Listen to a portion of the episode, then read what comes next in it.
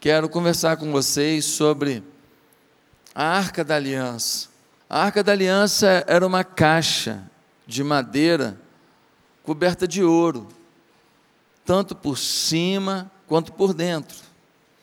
Toda a caixa revestida de ouro. Foi uma ordem de Deus dada ao povo de Israel. Essa caixa, sobre ela, tem dois querubins com as asas assim de um lado e com as asas assim do outro lado, em cima da caixa.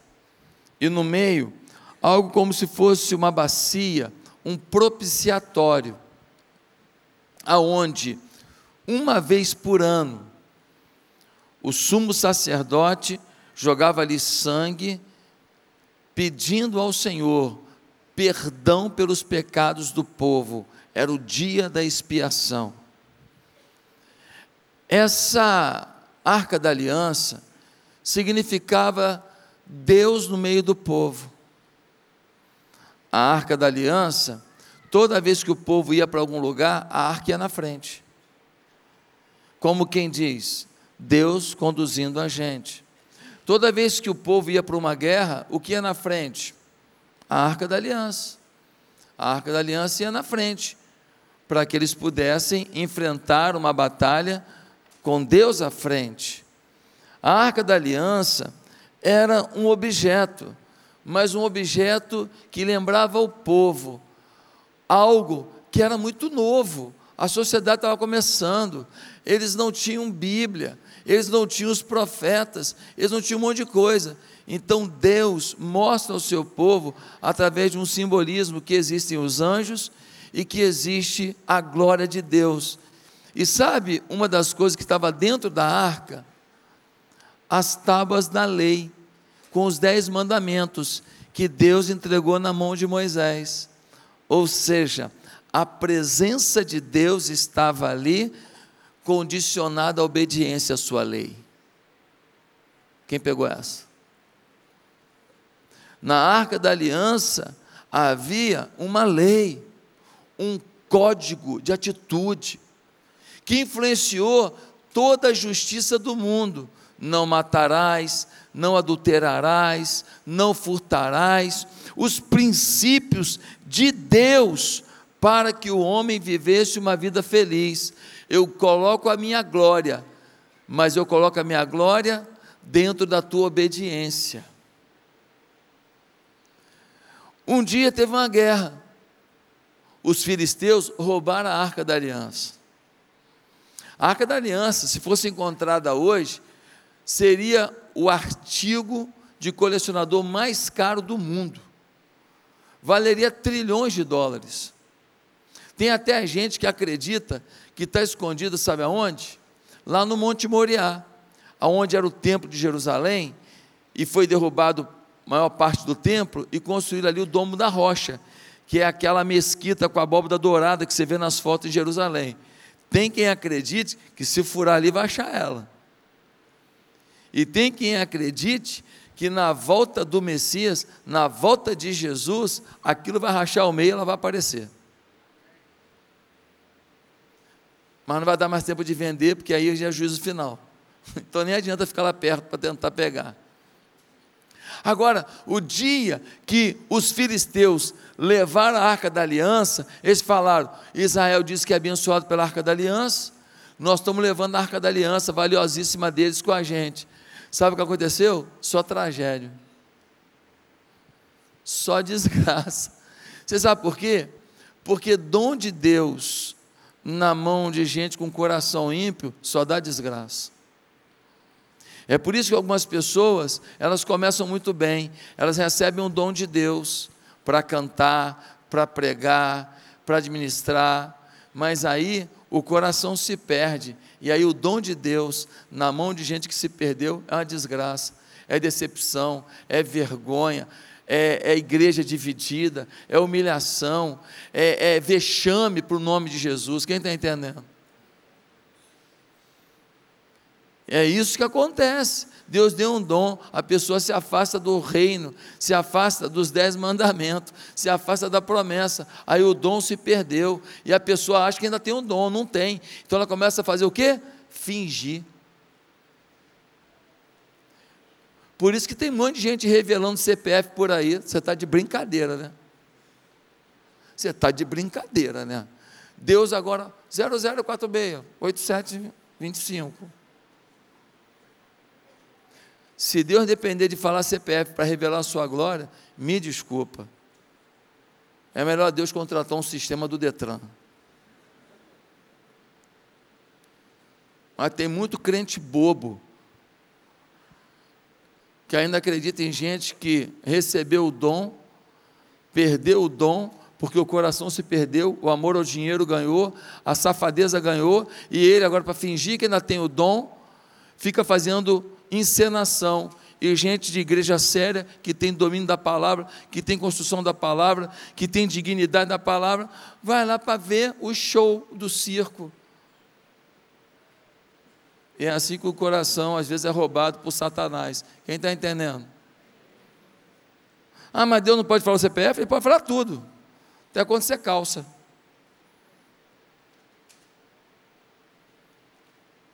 Mas Deus não é macaco de auditório, irmão.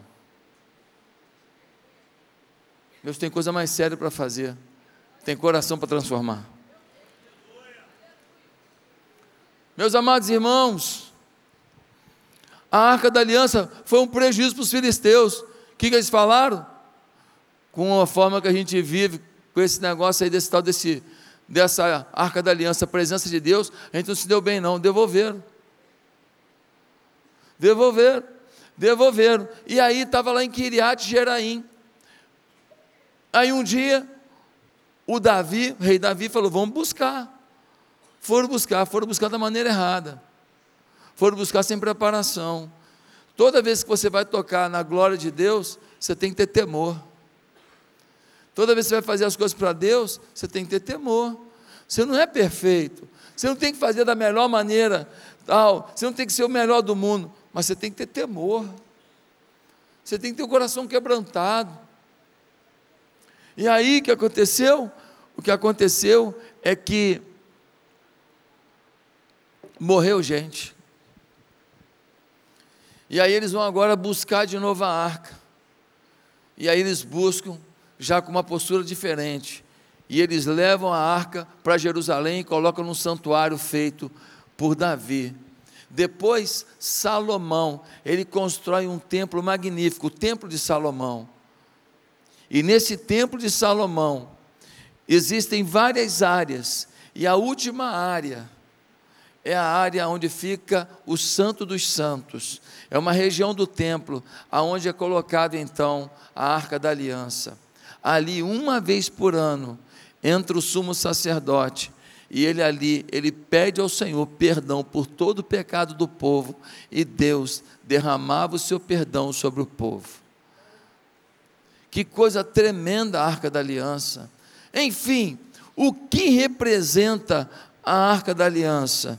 Bem, três coisas. Primeiro, representa o pacto de Deus com os homens.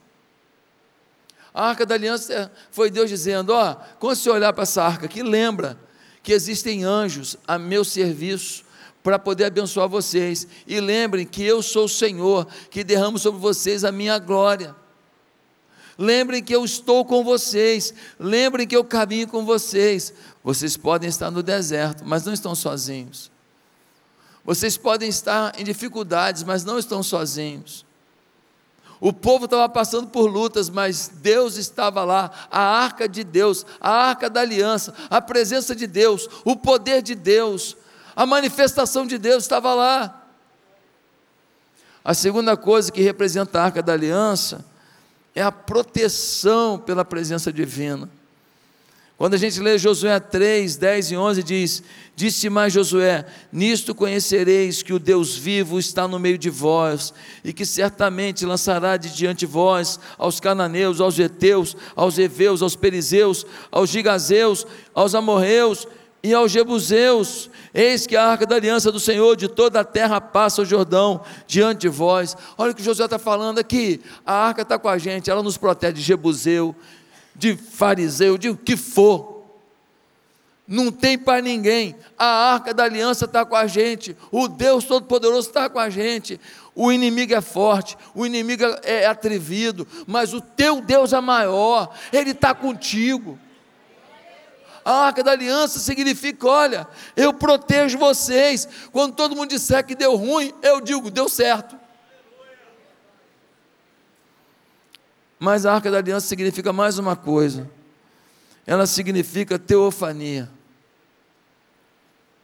O que é teofania? Teofania é manifestação presencial da glória de Deus.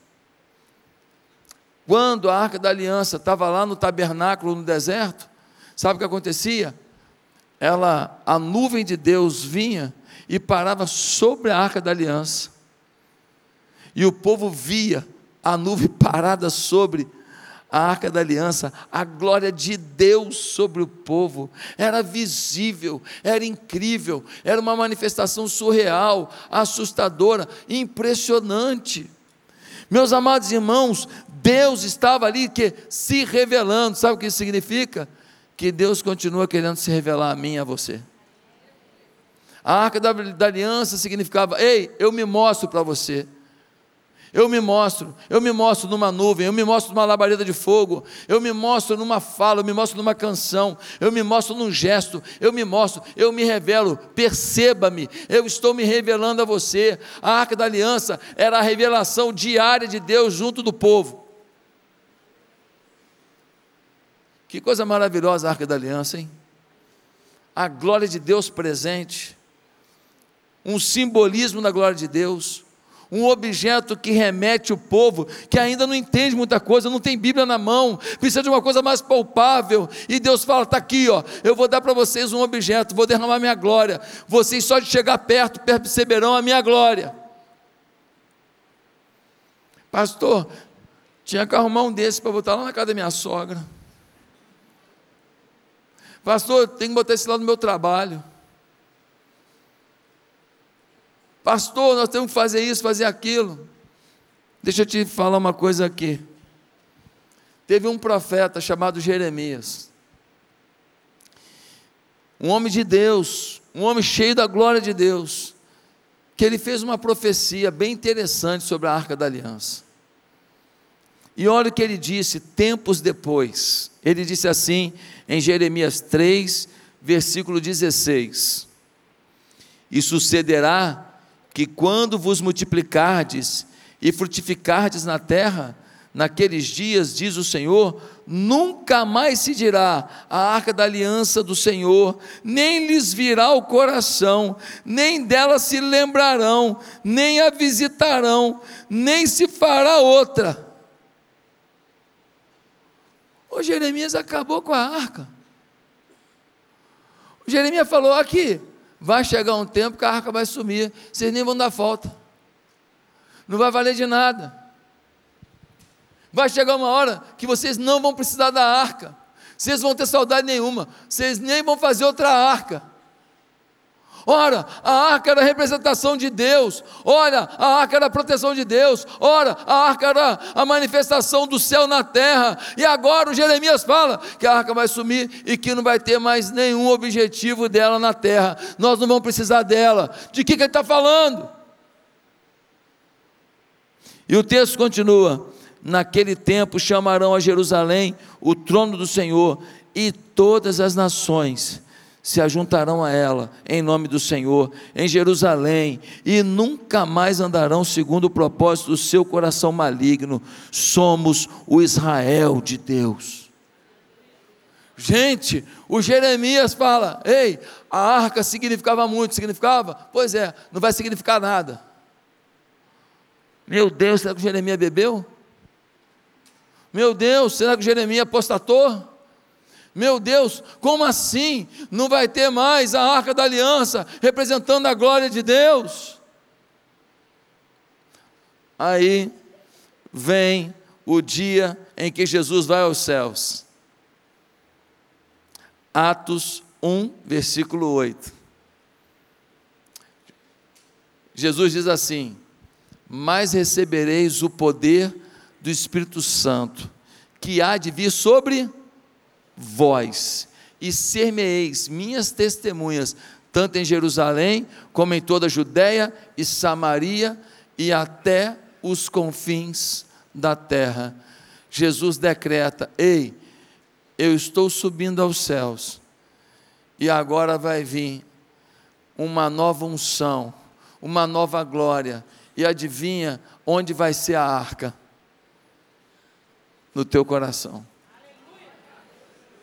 Eu estou tirando a arca da caixa para botar na carne.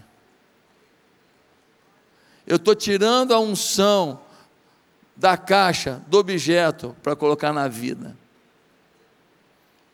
Pastor, mas isso é muito forte. É muito forte. Quando a arca da aliança ia, a vitória não chegava. Quando você for, tem que chegar a vitória. Quando a arca do Senhor ia, não chegava o milagre? Quando você chegar, tem que chegar o milagre. Quando a arca do Senhor chegava, não dava esperança, consolo, paz, serenidade. Quando você chega, tem que haver consolo, paz, serenidade. Você é a arca ambulante. Deus não tem mais uma arca de ouro. Deus não tem mais uma arca com tábua dentro. A arca agora é uma vida. E a lei está na tua alma. Meus amados irmãos, isso é fantástico, isto é incrível. E aí, para melhorar a situação, nós vamos para 1 Pedro, no capítulo 2, versículo 9, que diz assim: Vocês, porém, são geração eleita, sacerdócio real, nação santa, povo exclusivo de Deus, para anunciar as grandezas daquele que o chamou das trevas para a sua maravilhosa luz. Pedro está dizendo: se alguém não entendeu o que Jesus falou, deixa eu desenhar. Vocês são a nação santa, vocês são o povo adquirido, vocês são a governança de Deus na terra, vocês são um milagre. Não tem judiciário, nem executivo, nem legislativo que possa parar vocês. Vocês são a manifestação do meu reino na terra. Se vocês viverem o que eu pedi para viver, não tem para ninguém. É isso que o texto está dizendo. E aí, queridos, quando a gente começa a entender o que é isso, o que Deus está nos falando, então, gente, isso é tão tremendo que agora a gente tem que perguntar o seguinte: se eu sou a arca, como que eu carrego a arca? Como que eu carrego a aliança? Como que eu carrego a unção? Como que eu carrego esse poder? Como que eu carrego essa manifestação? Como que eu carrego essa presença de Deus para onde eu vou? E aí, a gente precisa entender algumas coisas que estão muito claras em Crônicas, capítulo 15, e nós vamos ler nesse momento. No primeiro livro de Crônicas, no capítulo 15, versículo 1, vai aparecer na tela aí, diz assim: A arca é levada para Jerusalém depois que Davi tinha construído casas para si na cidade de Davi, ele preparou um lugar para a arca de Deus e armou uma tenda para ela. Então Davi disse: Somente os levitas poderão carregar a arca de Deus, pois para isso o Senhor os escolheu e para ficarem sempre a seu serviço. Davi reuniu todo Israel em Jerusalém para trazer a arca do Senhor para o lugar que ele lhe havia preparado reuniu também os descendentes de Arão e os levitas, dos descendentes de Coate, Uriel, liderando 120, descendentes de Merari e Asaías, liderando 220, do descendente de Gerson e Joel, liderando 130, descendente de Elisã e Semaías, liderando 200, dos descendentes de Hebron e Eliel, liderando 80, dos descendentes de Uziel, Aminadab liderando 112. Em seguida, Davi convocou os sacerdotes Zadok, Abiatar, os levitas Uriel, Asaías, Joel, Semaías, Eliel e Aminadab, e lhes disse: Vocês são os chefes das famílias levitas. Vocês e seus companheiros levitas deverão consagrar-se e trazer a arca do Senhor, o Deus de Israel, para o local que preparei para ela, pelo fato de vocês não terem carregado a arca na primeira vez, a ira do Senhor, o nosso Deus, causou destruição entre nós. Nós não o tínhamos consultado sobre como proceder. Então, os sacerdotes e os levitas se consagraram para transportar a arca do Senhor, o Deus de Israel, e os levitas carregaram a arca de Deus, apoiando as varas da arca sobre os ombros, conforme Moisés tinha ordenado, de acordo com a palavra do Senhor. Esse texto vai nos dizer, nos dizer como que nós podemos carregar a arca na nossa vida.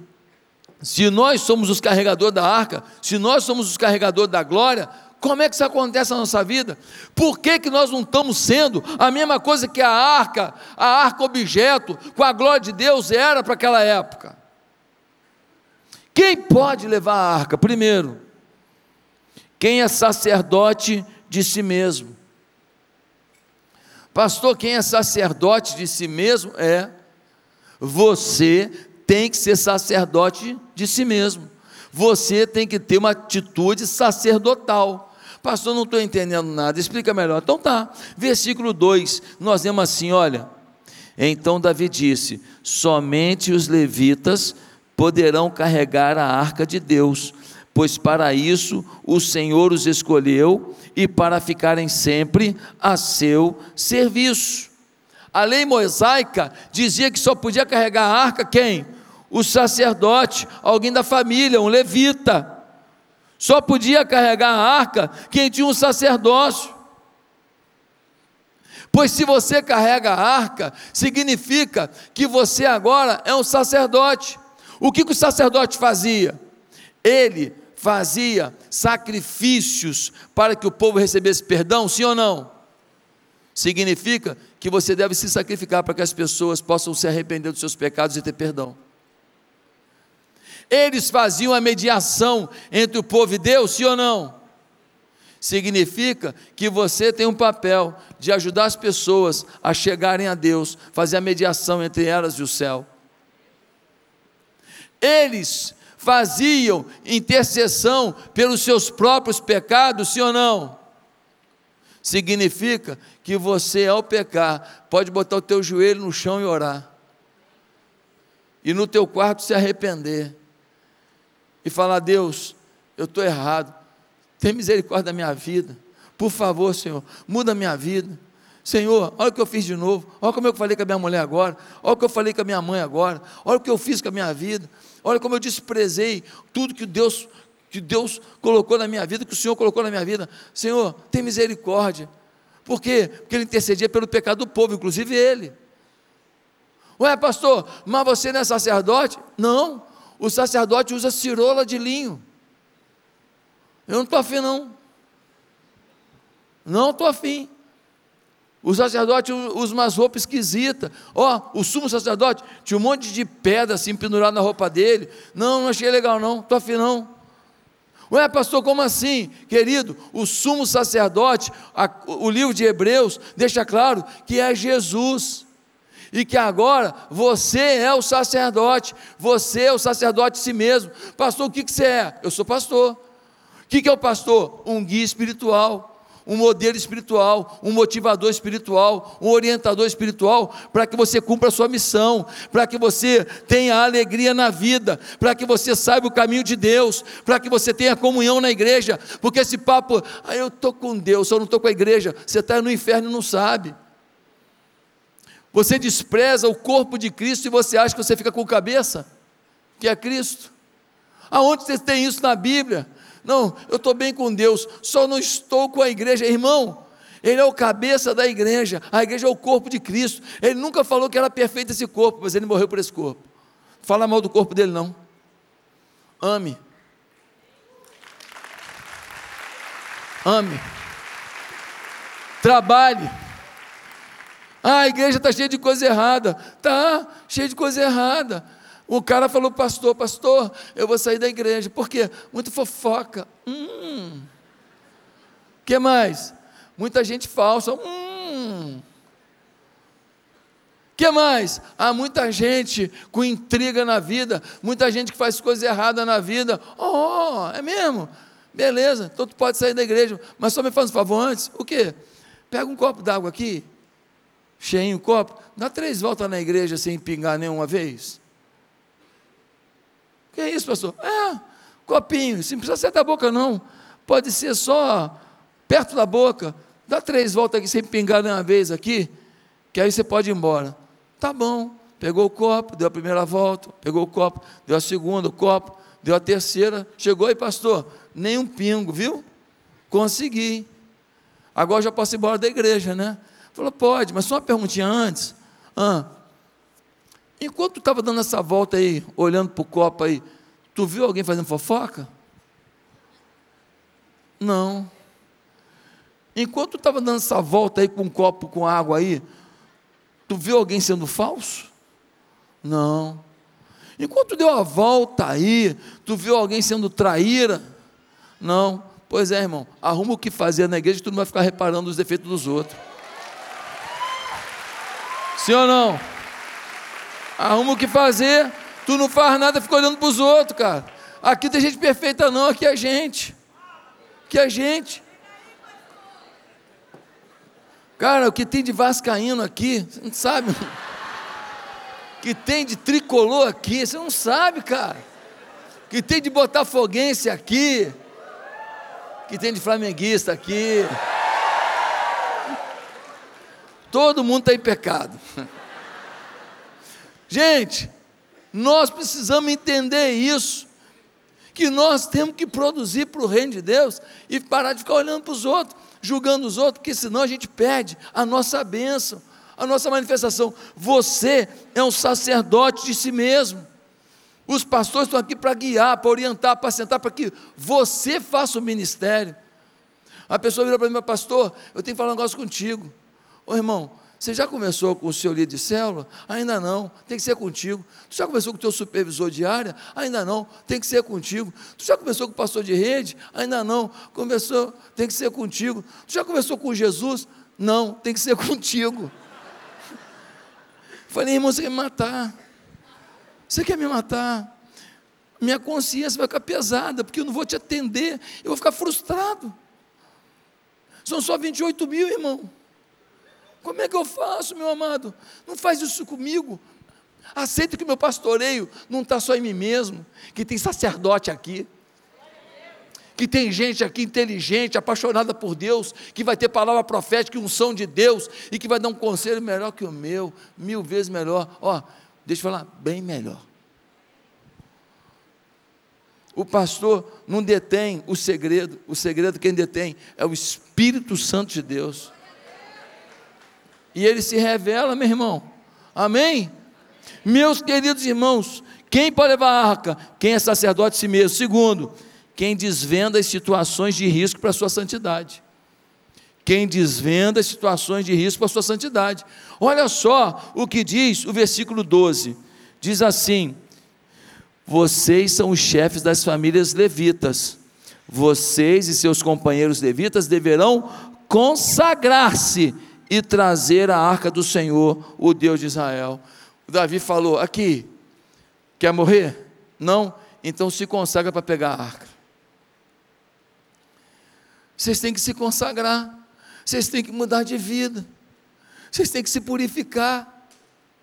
Irmão, para a gente carregar a arca do Senhor, a gente precisa mudar nossa forma de pensar a nossa forma de agir. A gente não pode achar que tudo que todo mundo está falando, que tudo que todo mundo está dizendo, que a gente tem que aceitar como normal, porque tem coisa que é comum, mas não é o normal.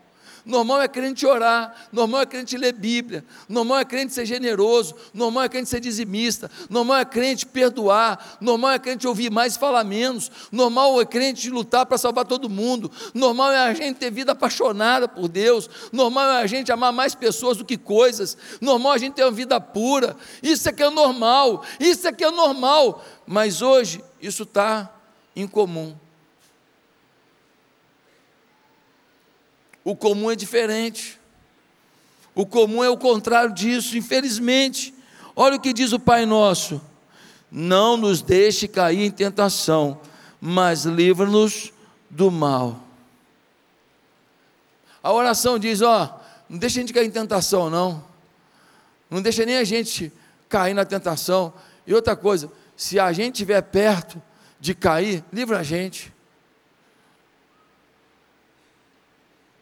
Sabe, os prazeres do mundo que roubam a aliança da gente, que roubam a arca da aliança, o poder de Deus, a glória de Deus da gente, os pecados, eles são tão momentâneos, eles são tão pequenininhos, que se a gente fosse um pouco mais inteligente, a gente não dava mole para eles. Mas você tem que desvendar onde estão os riscos para a sua santidade. Tem lugar que você não pode ir, tem gente que você não pode ir, tem namoro que você, você acaba agora logo. Já acaba aqui dentro do culto mesmo. Que é um namoro que, que um não quer santificar. Não quer santificar. Não, não vou namorar sem. Sem as paradas todas. Qual a garantia que você tem que essa pessoa ama você? Como assim, pastor? Ué, se a falta do teu corpo me impede de continuar com você, eu amo mais o que você me dá de sexo do que o que você me dá de amor.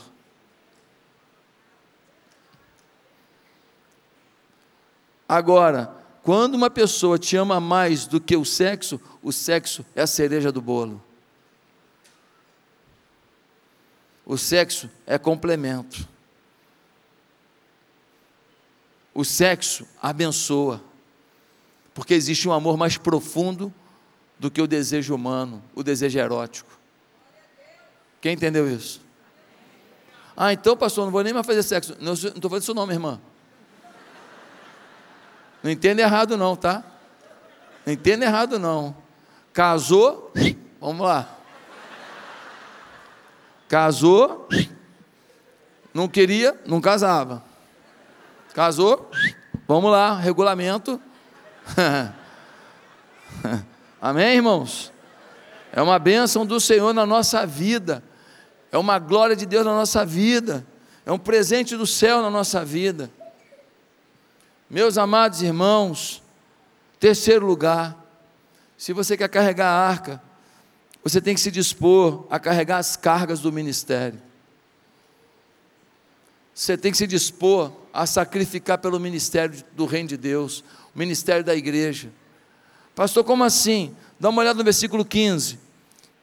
Versículo 15: E os levitas carregavam a arca de Deus, apoiando as varas da arca sobre os ombros, conforme Moisés tinha ordenado, de acordo com a palavra do Senhor. Irmão, deixa eu te falar uma coisa: a caixa é desse tamanho aqui, tá? Desse tamanho, de madeira maciça, toda revestida de ouro, por dentro e por fora. Umas argolas de ouro, madeira revestida por ouro, pendurada nela. Umas varas de madeira revestida de ouro também, que enfia nas argolas de um lado e do outro para carregar, e tem que carregar no ombro. 10 quilômetros, 20. É mole? É mole no ombro?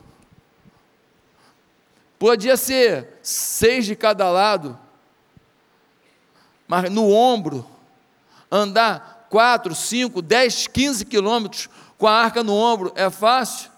Não. Se você quer carregar a arca, você tem que estar disposto ao sacrifício pelo serviço de Deus. Muita gente fala, ah, ah ô pastor, vidão, né? Você viaja, vai pregar lá nos lugares bacanas que vida que é, né? Ah, então vira pastor, mano. Tem vaga. Só mamata, vamos embora. Só mamata. Só mamata. Você de manhã fazer um enterro de uma pessoa que você ama, aí de noite você tem que fazer um casamento de uma família que não tem nada a ver com o enterro que teve na outra família. Só mamata, uma mulher casada há 30 anos te chamar lá, chorando, querendo se matar. Tentou se matar, tomou não sei quantos comprimidos. Aí você fala: o que, que deu em você? O que, que foi? Pastor, sou casado há 30 anos. Você acredita que eu descobri que meu marido tem uma mulher há 20 anos? que tem dois filhos com ela. Com quem que eu estava casado, pastor?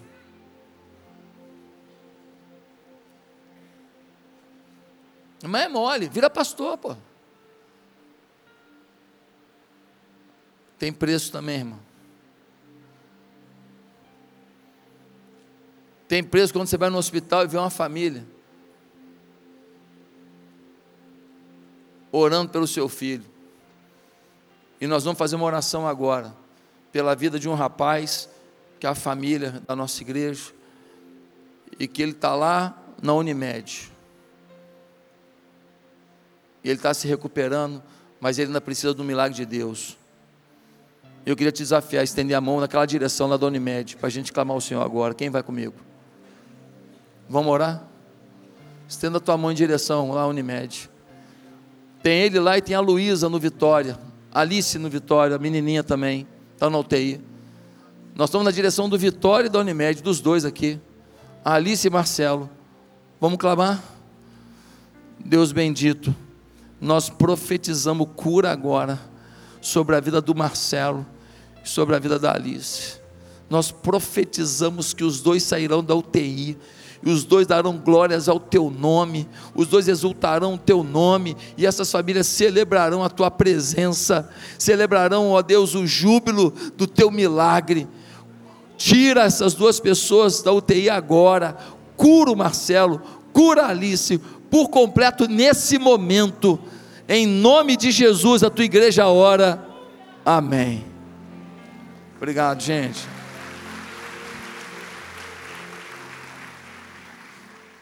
Meus amados irmãos, nós temos que carregar as cargas do ministério. Aí você fala, pastor, se tem tanta dificuldade, então por que, que você continua? Porque não tem nada mais glorioso,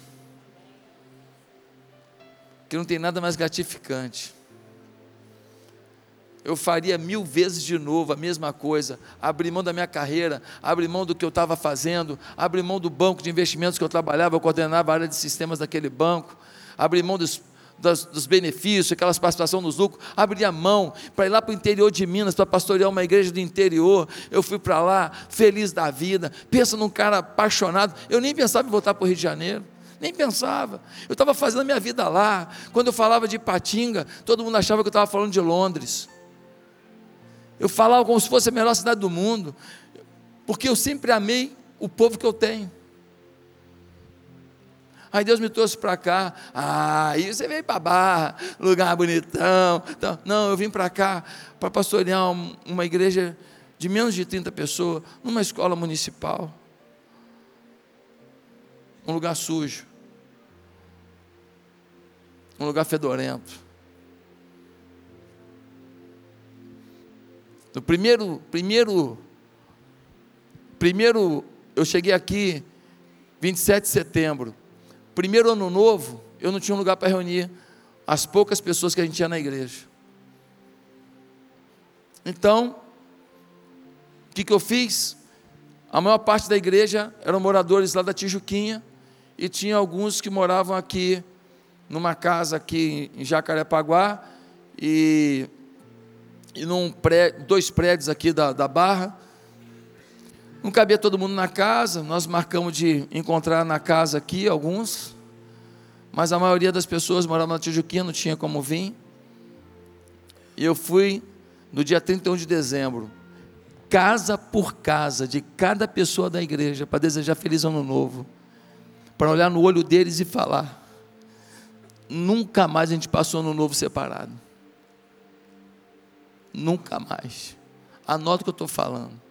Nunca mais. Todo ano novo agora a gente vai estar junto. No ano seguinte, estava todo mundo numa casinha, mas todo mundo junto. Um levou um arroz com cebola, o outro levou grão de bico com não sei o quê, o outro levou a carne, tinha um pouco mais de dinheiro, levou a carne, o outro levou um frango, e a gente jantava junto. E todo ano era isso a gente jantava junto. Quem tinha mais, quem tinha menos, branco, mameluco, cafuso, índio, não tinha diferença. A comida era a mesma para todos, família de Deus. Nós não estamos nem aí para essas minorias que falam por aí, porque aqui não tem minoria, aqui tem povo de Deus. Aqui é um povo só. Aqui é um povo só. Esses papos de minoria para a gente não funciona. Meus irmãos, você tem que carregar as cargas do ministério se você quer ter a arca da aliança na tua vida. Você quer não fazer nada e ter a arca da aliança. Deus te enche de glória e de poder para quê? Para nada. Deus te unge para quê? Para nada. Deus te reveste para quê? Para nada. Deus não vai mandar da glória dele para quem não vai usar, meu irmão. Deus não vai mandar do poder dele, dos milagres dele, dos mistérios dele. Ah, pastor, quanta coisa linda aconteceu na tua vida. É, mas tu não sabe as dores que eu já passei e que passo. Mas está tudo bem porque as recompensas do céu e os milagres do céu e a mão do Senhor sobre a nossa vida compensa qualquer esforço. Vem para o time, vai liderar uma célula, vem pastorear comigo, começa a liderar lá, sete, oito, nove, dez pessoas na sua casa, daqui a pouco multiplicou, você está com duas células, vinte pessoas, daqui a pouco você está com oito células, você está com oitenta pessoas, deixa eu te falar, a maioria das igrejas do Brasil não tem, não tem oitenta pessoas, 90% das igrejas do Brasil não tem 90 pessoas. Se você estiver liderando 90 pessoas, você está liderando mais do que 90% das igrejas do Brasil. Mas não. Muitas pessoas aqui, eu não quero compromisso toda semana, ter que liderar uma célula, cuidar de gente. Por quê? Mas se você quer carregar a aliança, você também precisa apresentar uma imagem inquestionável diante das pessoas. Não adianta você ser correto, tem que parecer. Olha o que diz o texto no versículo 27. Diz assim: Davi vestia um manto de linho fino, como também todos os levitas que carregavam a arca, os músicos e os quenanias, chefe dos músicos. Davi vestia também o colete sacerdotal de linho o Davi estava com a roupa apropriada, os sacerdotes com a roupa apropriada para carregar a arca. Querido, você quer carregar a arca do Senhor? Você tem que ter uma roupa apropriada. Você tem que ter um linguajar apropriado. Tem irmã que é santa, mas a roupa passa a visão de que você não é tão santa. Tem gente que é santo, mas assim, você no futebol fala umas coisas que ninguém acredita que você é santo. Não adianta só parecer, só ser, tem que parecer. Eu falei de manhã, eu não dou carona para mulher nenhuma. Não dou. Só a Nádia, que a minha mulher liberou, a pastora Nádia. Bianca falou, pastora Nádia pode. Não dou carona. Ué, pastor, não dá? Não dou. Mas se estiver chovendo, tem uma irmã ali na frente da igreja, pastor, eu vou falar para ela, olha irmã, Deixa eu ver aqui se eu arrumo alguém aqui para te levar lá. Aí eu arrumo alguém e a gente vai junto levar a irmã lá. Ou então eu pago um Uber para a irmã. Ou então eu falo, irmã, está meio quente hoje, até que molhar não é tão ruim. Aí você fala, pastor, mas que coisa ridícula. Tem gente pensando aí, você já pensou. Que ridículo. Ridículo? Irmão, se eu pegar uma senhora de 150 anos, loura, irmão, loura é tudo loura. De costa então, é tudo loura. 150 anos, botou lá aquele cabelo pintado de louro, ninguém sabe que é branquinho por baixo. Eu boto no carro aqui, eu saio ali, já tem um filho das trevas ali fora, fala assim: Pastor, seu com a loura aí, meu irmão. Não adianta ser, tem que parecer. Pastor, eu vi uma prostituta ali na praia, Estava até num lugar meio esquisito, sentindo o coração de evangelizar. É, nossa, que lindo! Nossa! Oh, você é amoroso, hein? Cheio do Espírito Santo. Não dá para levar ninguém, não, miserável? Não dá para evangelizar, levar um grupo, não? Precisa ser você sozinho? Quem está entendendo? Não adianta ser, tem que parecer. Você tem que evitar as coisas que afastam você. Ah, pastor, eu acho que tem nada a ver beber. Ah, tá bom, irmão, legal. Aí aí, aí, aí quando eu saio com meus amigos, a gente pede uma cerveja lá, a gente toma na mesa todo mundo junto. Legal. E aí? Eles ficam doidos para vir na igreja no domingo contigo? Não. Por que será, né? Eles perguntam a você sobre a vida cristã? Não. Por que será, né? Talvez porque você seja, mas não parece. Irmão, tem um bichinho chamado Armínio. Meu pai que me contou essa história há dois mil anos atrás. O Armínio é um bichinho do pelo branquinho. Quando o caçador vem atrás do Armínio, ele sai correndo. Se tiver um, uma, uma poça de lama, o Armínio para. E o caçador chega e pega, mata. Ele prefere morrer do que sujar o pelinho. Você deveria preferir morrer do que manchar a sua identidade espiritual.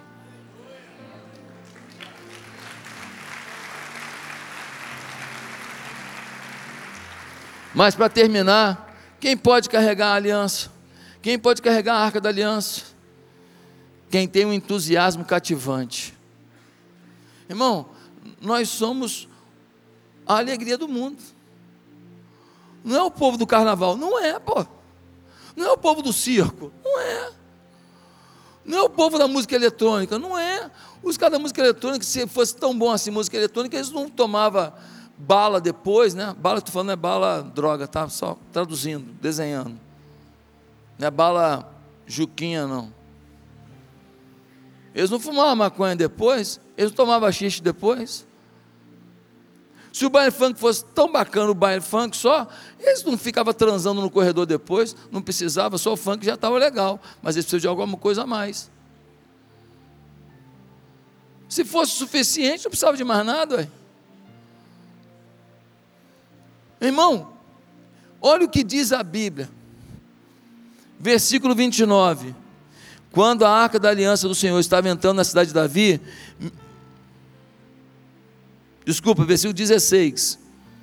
Davi também ordenou aos líderes dos levitas que encarregassem os músicos que havia entre eles de cantar músicas alegres, acompanhados por instrumentos musicais, liras, harpas e símbolos sonoros. O Davi falou assim: aqui, nós vamos carregar a arca, mas nós vamos carregar a arca com alegria no coração. Aí alguém falou assim: mas eu estou com problema na minha família. E daí? Você tem que ter alegria no coração, apesar das suas dores na família. Mas eu estou com problema financeiro. Aí Davi falou: você tem que carregar a arca do Senhor com alegria, independente dos problemas financeiros. Ah, mas eu estou com um problema no meu casamento. Você tem que carregar a arca da esperança, da alegria, apesar dos problemas do seu casamento. Ah, mas eu estou com um problema espiritual. Você tem que resgatar a alegria, porque o Senhor vai tratar a tua vida. Você não pode esquecer que você tem algo que vem de Deus. A alegria do Senhor é a nossa força. Irmão, quando você começar a sentir que está ruim, está ruim, está ruim, começa a louvar. Fico feliz em vir em sua casa. E dança, meu irmão. Fica maluquinho no quarto, bota o louvor daquele agitado lá, rebola mesmo, mete bronca. Vai lá, busca a presença do Senhor, canta, grita, bota a mão para cima energiza o teu corpo e a tua alma, diz: Senhor, tu estás aqui. Qual é a música que te agita, que te deixa para cima? Qual é? Canta essa. Agora, o crente começa a ter problema que ele faz tan tan tan tan tan tan tan tan tan tan. Pô, meu irmão, cantar música de morte? Isso é que nem a pessoa acabou o casamento, o que ela faz? Good Time 98. Quem lembra do Good Time 98? 50, 48, hã? 62, hã? Quem lembra, Gutar? Aí, Gutar, pensa no negócio para morrer. Essa sofrência aí que tem agora, essa música de sofrência, isso é pinto perto do Gutar 98. O cara estava com problema sentimental e começava a escutar aquelas músicas, irmão, começava a chorar, começava a chorar tipo 10 horas da noite, 6 horas da manhã, não tinha mais uma gota dentro do, cor, do corpo do cara. A coisa diabólica. Coisa diabólica. Era suicídio em massa o Time 98. Para vocês que são jovens, não sabem o que é? Era uma, era uma rádio, 98. E ela tinha um good time no meio. Era só música lenta, só balada. Só aquelas músicas assim, anos 60, 70, 80, balada, aquelas músicas assim, os flashbacks que lembrava, quando ele conheceu a esposa que já deu um pontapé, sabe aquele negócio assim? Era horrível. Então, gente, é isso aí, gente. Nós temos que botar o quê? A alegria na nossa vida. Como é que você diz? Eu tenho a arca da aliança, mas eu estou muito mal. A vida não é justa. Irmão, a vida é justa sim. A vida é justa. A vida em Cristo é justa. Você está dependendo da vida desse mundo para ter alegria, você dançou. Todo dia vai ter decepção. Todo dia vai vir um, um diabo falar um negócio para você. Todo dia vai ter alguém para pisar no seu calo. Todo dia. Ei, você não pode se abater. Você tem que ter a alegria do Senhor. Nós precisamos carregar a aliança do Senhor, carregar as cargas do ministério, ter uma imagem questionável, ser entusiasmado com o que a gente faz, detectar onde estão as coisas que roubam a nossa santidade. E nós precisamos ser sacerdotes nós mesmos. Ou seja, nós temos que zelar pela nossa vida e nós temos que ser os intercessores do povo, os mediadores do povo a Deus. E quando a gente faz isso, a gente não tem tempo para ficar pensando besteira.